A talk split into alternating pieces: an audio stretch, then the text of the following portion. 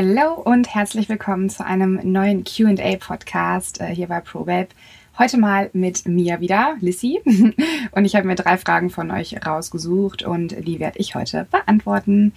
Äh, und ich starte direkt mal mit der ersten Frage. Und zwar ähm, war die Frage, alle sagen, ich bin viel zu dünn, aber ich sehe es selbst nicht und ich bin überhaupt nicht zufrieden mit mir. Hilfe, was soll ich tun?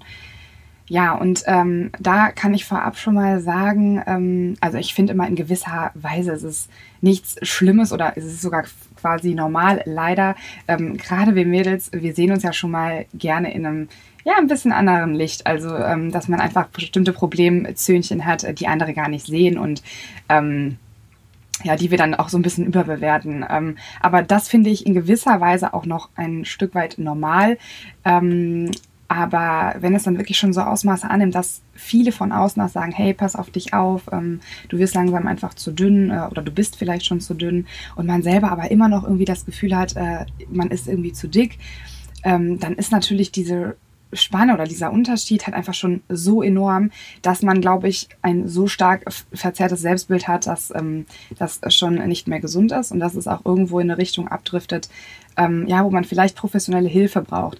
Was ich an dieser Stelle tun würde, ist ähm, eine, den, ja, das Gespräch einfach zu einer sehr vertrauten Person zu suchen, vielleicht die beste Freundin oder die Mama oder so, ähm, und da einfach ja, wirklich versuchen, sich zu öffnen und offen darüber zu sprechen ähm, und zu sagen, hey, ähm, ich habe jetzt schon öfter gesagt bekommen, dass ich irgendwie zu dünn bin. Wie siehst du das denn? Ähm, weil ich fühle mich selber halt überhaupt nicht wohl. Ich finde mich halt noch zu dick oder sowas. Ähm, und ich finde, wenn man ja, also ich finde, die vertrauten Personen, die geben, sollten einem eigentlich äh, dann eine ehrliche Meinung dazu geben, ehrlichen Rat geben und ähm, ja, einem helfen. Ähm, klar, ich weiß, es ist wahrscheinlich für Betroffene dann auch nicht einfach, sich da so zu öffnen, aber es ist unglaublich wichtig, weil ähm, wenn es wirklich so Ausmaße annimmt, dass ihr tatsächlich untergewichtig seid und da wirklich in eine falsche Richtung abdriftet und euch selber noch zu dick fühlt, dann ähm, ja, ist es quasi schon eine Art Essstörung. Ähm, so geht es zumindest in diese Richtung und dann sollte man halt auch wirklich professionelle Hilfe annehmen. Das ist ultra wichtig, auch wenn es nicht leicht ist und vor allem auch nicht leicht ist, sich das einzugestehen. Aber ähm, ja, es ist halt wirklich, wie gesagt, wichtig und besser früh erkennen, als wenn man irgendwann schon mittendrin ist. Ähm, denn dann wird es, denke ich, noch viel schwieriger. Äh, die zweite Frage war, äh, wie häufig sollte man circa sein Gewicht im Training steigern? Äh, das kommt ja immer so ein bisschen auch drauf an, wie man trainiert. Ähm, ich nehme jetzt einfach mal so ein Beispiel und zwar, ähm, wenn man jetzt zum Beispiel immer so drei bis vier Sätze macht äh, und zwischen acht bis zwölf Wiederholungen halt so pendelt, dann ähm, finde ich immer, dass man, ja, sagen wir mal, man macht so zehn Wiederholungen. Dann sollte die achte, neunte, zehnte Wiederholung wirklich schon sehr schwer sein. Also es sollte nicht so sein, dass ihr bei der zehnten Wiederholung noch so denkt, okay, es war jetzt super easy, ähm, sondern ihr solltet da wirklich schon merken, okay, die geht jetzt gerade so noch. Also die Ausführung ist natürlich super wichtig und ihr solltet auch die letzte Ausführung immer noch ganz gut hinkriegen, aber ähm, es sollte halt schon so schwierig sein, dass ihr merkt, okay, die elfte Wiederholung, die schaffe ich nicht mehr. Äh, und dann, ähm, wenn das irgendwann zu leicht wird und ihr bei der zehnten Wiederholung so denkt, okay, da geht jetzt noch eine oder da gehen noch zwei, ups, oder drei, ähm, dann äh, könnt ihr es auf jeden Fall das Gewicht steigern. Das ist immer so. Äh, daran würde ich es immer so ein bisschen festmachen. Also es gibt keinen Zeitpunkt. Es gibt jetzt nicht, dass man sagt, okay, ich, ich steige jetzt jede Woche oder ich steige, ich steige alle zwei Wochen oder so, sondern ich würde da so ein bisschen danach gehen, ähm, nach Trainingsfortschritt gehen. Ähm, dann Frage Nummer drei. Ist zu viel Obst oder zu viel Gemüse ungesund? Und ähm, ein zu viel ist immer nicht gut. Ähm, allerdings sprechen wir hier von Obst und Gemüse und gerade Gemüse, da kann man fast nicht zu viel von essen. Also ähm, ein zu viel von Gemüse gibt es in meinen Augen eigentlich nicht wirklich. Es sei denn, man hat halt irgendwie so ein Problem mit zu viel Volumen, also dass man zu viel Volumen ähm, Nahrung isst, also dass man nur noch Gemüse isst und nichts anderes mehr. Das ist natürlich auch zu viel, klar.